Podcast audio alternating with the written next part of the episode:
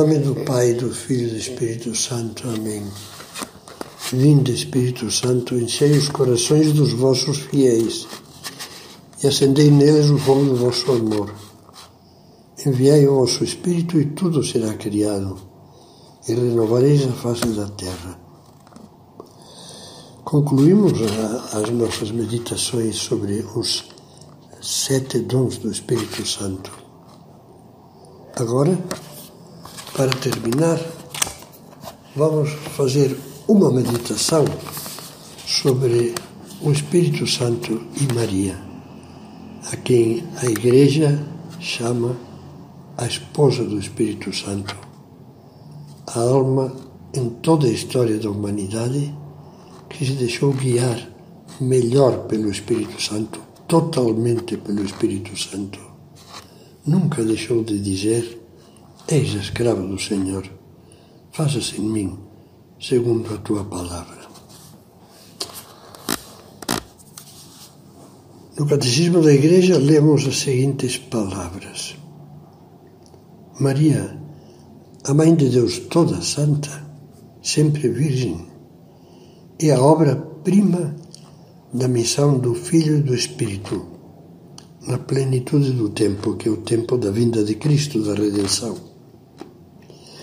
Pela primeira vez o Pai encontra nela, porque o Espírito a preparou, a morada em que seu Filho e seu Espírito podem habitar entre os homens. O Espírito Santo preparou Maria com a sua graça, diz ainda o Catecismo. É pelo Espírito Santo que a Virgem concebe e dá à luz o Filho de Deus. Em Maria, o Espírito Santo manifesta o Filho do Pai, tornado Filho da Virgem. Finalmente, por Maria, o Espírito Santo começa a pôr em comunhão com Cristo os homens, objeto do amor benevolente de Deus. A Virgem Maria, cheia do Espírito Santo e de todos os seus dons, como dizia, correspondeu sempre às graças e dons que o Espírito Santo lhe concedia, sem nunca lhe opor a menor resistência. Ela foi sempre movida apenas pelo amor de Deus. E assim toda a vida dela foi conduzida pelo amor divino em pessoa que é o Espírito Santo. Por isso pode ser chamada, como gostava de dizer São João Paulo II, a obra-prima de Deus. Você se lembra da primeira vez que Nossa Senhora aparece no Evangelho? Foi no dia da Anunciação. Assim conta São Lucas esse mistério no primeiro capítulo do seu Evangelho. Entrando o anjo onde ela estava, disse-lhe: Ave, cheia de graça, o Senhor é contigo.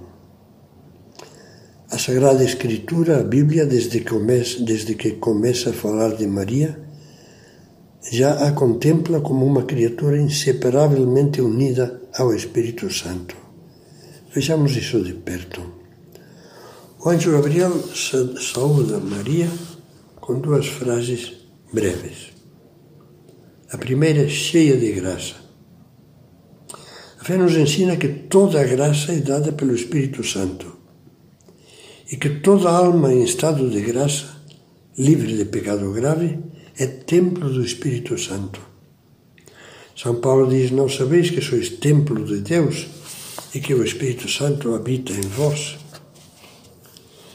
Se até uma alma que carrega bastantes pecados veniais é templo do Espírito Santo, ainda que com isso contriste o Espírito Santo de Deus, como diz São Paulo também, quanto mais não será Maria, concebida sem pecado original e jamais atingida por pecado algum. Quer dizer que ao chamá-la cheia de graça, o anjo estava dizendo: Tu és plenamente habitada pela graça do Espírito Santo. És o templo perfeito, a morada perfeita do Espírito Santo. A segunda frase é: O Senhor é contigo. De que o Senhor fala? Certamente não podia se referir a Jesus que ainda não tinha se encarnado em seu seio puríssimo. Isso significa que quem está com ela ao receber a saudação do arcanjo é o Espírito Santo, a quem também nós invocamos como Senhor na missa, Senhor que dá a vida. Novamente, Gabriel, na Anunciação, refere-se ao Espírito Santo ao esclarecer a Nossa Senhora. O Espírito Santo descerá sobre ti, e a força do Altíssimo te envolverá com a sua sombra. Por isso, o Santo que nasceu de ti será chamado Filho de Deus. E nesse momento, o Verbo se fez carne e habitou entre nós, no seio de Maria. Logo depois da Anunciação, o Evangelho narra o episódio da visitação de Nossa Senhora sua prima Santa Isabel. Após saber pelo próprio arcanjo Gabriel que Isabel, já em idade avançada, esperava o primeiro filho, Maria levantou-se e foi às pressas às montanhas a uma cidade de Judá, de Judá para visitá-la e ajudá-la. Ora, diz o Evangelho, Apenas Isabel ouviu a saudação de Maria, a criança, o futuro São João Batista, que desde fazia seis meses estava no seio da mãe. Isabel estremeceu de gozo, não, estremeceu de gozo no seu ventre a criança. E Isabel ficou cheia do Espírito Santo. Se meditarmos um pouco, ficaremos encantados ao perceber que desde o primeiro momento em que Maria se tornou a mãe de Jesus, Deus quis servir-se dela como de um instrumento para derramar a graça do Espírito Santo em outras almas. Já na visitação, com Jesus ainda em gestação em seu seio, Deus fez de Maria ponte da graça do Espírito Santo para sua prima Isabel e seu filhinho João, também ainda no ventre materno. É por isso que a Igreja invoca Nossa Senhora com o título piedoso de medianeira de todas as graças. O Papa Leão XIII chegou a dizer: Ainda que a graça e a verdade nos tenham vindo sem dúvida por Jesus Cristo, é vontade de Deus que nada se distribua se não é através de Maria. De sorte que, assim como ninguém pode ir ao Pai senão pelo Filho, no mesmo modo ninguém pode achegar-se ao Filho senão pela Mãe. Após as reflexões anteriores, agora é um bom momento para nos perguntarmos se a devoção a Nossa Senhora ocupa o lugar que Deus quer. Esquecemos-nos, porventura, que o próprio Deus quis e continua a querer agora nos trazer, nos trazer graças do Espírito Santo pela mediação maternal de Maria? É claro que a única fonte de graça é Jesus, o Filho de Deus, Deus e homem verdadeiro, único mediador, como diz São Paulo a Timóteo, único mediador entre Deus e os homens.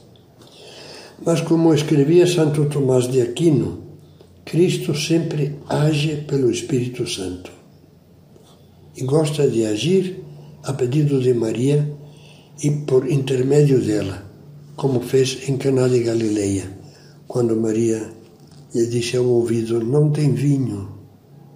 E Jesus realizou seu primeiro milagre por sugestão de sua mãe, transformar água em vinho. Mantendo o olhar ainda na cena da visitação, é interessante lembrar que o Evangelho descreve o encontro de Maria com Isabel como uma verdadeira explosão de alegria. Isabel louva Maria, feliz, transbordando de entusiasmo. Bendita és tu entre as mulheres, bendito é o fruto do teu ventre. Agradece em voz alta a honra de ter sido digna de receber a mãe do meu Senhor. E acrescenta: pois assim que a voz da tua saudação chegou aos meus ouvidos, a criança estremeceu de alegria no meu seio. Logo a seguir, a própria Maria, inundada de alegria, expressa o seu, expressa o seu gozo no cântico do Magnífica. Minha, minha alma engrandece o Senhor e o meu espírito exulta de alegria em Deus, meu Salvador. Toda esta cena, esta cena que tem o Espírito Santo como protagonista principal, é uma explosão de alegria. E é que a graça do Espírito Santo e a alegria vão juntas. São Paulo coloca a alegria como o segundo fruto do Espírito Santo depois do amor. Como é bom tomarmos consciência de que a autêntica alegria que tanto desejamos é um fruto da ação do Espírito Santo na alma em graça, da alma que não quer profanar o templo de Deus, nem seu corpo nem sua alma, com um pecado grave. Não sabeis que sois templo de Deus, ensina São Paulo, que o Espírito de Deus habita em vós. O templo de Deus que sois vós é sagrado. O Espírito Santo, amor de Deus em pessoa, é fonte de alegria, porque a alegria cristã é a irradiação do amor. Por isso mesmo, nos momentos difíceis da vida, se temos amor a Deus e ao próximo, no fundo da alma reinarão, mesmo que seja no meio das lágrimas, mas reinarão um fundo, como um fundo de alma, a paz e a alegria. Bem dizia o escritor Leon Blois que na realidade só existe uma tristeza, que é a de não sermos santos. Com Maria, pela intercessão maternal dela, sempre podemos alcançar ou recuperar a graça do Espírito Santo. Tendo um trato filial com Nossa Senhora, seremos capazes de aspirar à santidade, mesmo sendo, como sabemos, pobres pecadores. Deus só nos pede isso, aspirar à santidade, pedi-la humildemente e colaborar, colaborar na medida do possível com a graça. E é uma verdade muito grande, talvez hoje mais do que nunca, o que dizia São José Maria. Um segredo, um segredo em voz alta. Essas crises mundiais são crises de santos. Roguemos a nossa Mãe Santa Maria que nos acompanhe até o encontro cada vez mais intenso com o amor divino que santifica, com o Espírito Santo. Que ela nos dê a mão e nos conduza como fez com os apóstolos, quando os animava a esperar, perseverando juntamente com ela na oração, a vinda do Espírito Santo no dia de Pentecostes.